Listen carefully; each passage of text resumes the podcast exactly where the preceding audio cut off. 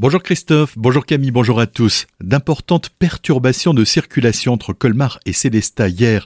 Il aura fallu beaucoup de patience aux automobilistes bloqués par cet accident qui est intervenu vers 13h30 à la hauteur de Guémar. C'est un camion qui s'est couché sur les voies entraînant la fermeture de la RD 83 dans le sens sud-nord toute l'après-midi. Une grue a été mobilisée pour déplacer le camion. La circulation a pu reprendre vers 18h mais il aura fallu encore plusieurs heures pour évacuer le chargement une dizaine de tonnes de câbles automobiles. La circulation était encore bien délicate en soirée.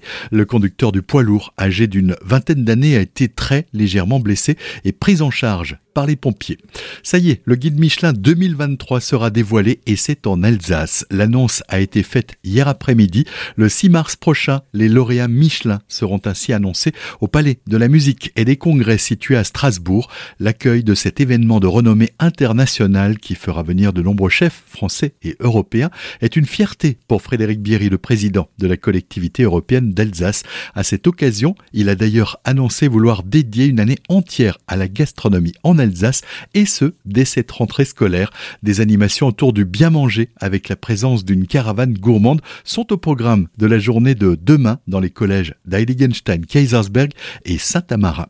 Un colmarien a été condamné hier au tribunal de grande instance de Colmar à trois ans de prison, dont un ferme pour avoir frappé sa femme avec une extrême violence.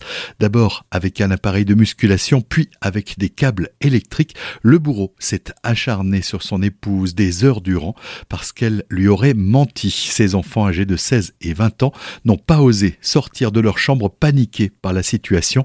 Les faits se sont déroulés dans la nuit du 24 au 25 août et c'est seulement vers 13 heures le lendemain que l'aîné a appelé les secours. L'homme n'a pas de casier judiciaire mais il a déjà été violent à l'égard de son épouse, développant une véritable psychose du mensonge. Il a été maintenu en détention avec interdiction de tout contact avec sa femme, obligation de soins et une expertise psychologique a été ordonnée. Vous rêvez de devenir châtelain, il vous en coûtera 55 000 euros, mais il faudra rajouter quelques zéros si vous envisagez la version clos et. Les ruines du château du Haut-Échery ont été mises en vente sur le Bon Coin. Ces vestiges sont un témoin de l'architecture médiévale en Alsace, les vestiges de la chapelle castrale avec ses puissants contreforts de la fin du XVe siècle sont particulièrement remarquables. Le château n'est pas classé parmi les monuments historiques. La superficie du terrain est de 34,91 voilà le contenu de l'annonce. La ruine de ce château est située à Sainte-Croix-aux-Mines, au vallon du Petit Rombard.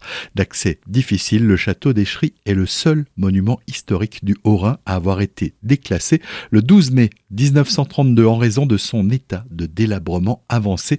Avis aux amateurs, mais il faudra présenter un projet de restauration si vous souhaitez candidater.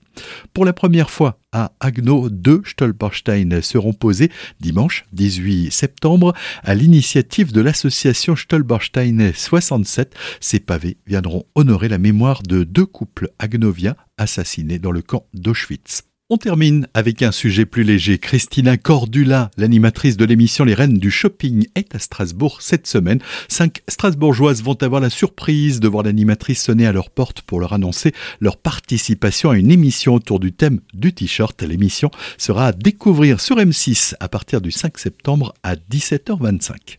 Tout de suite, c'est le retour de la matinale avec Christophe et Camille et c'est juste après la météo.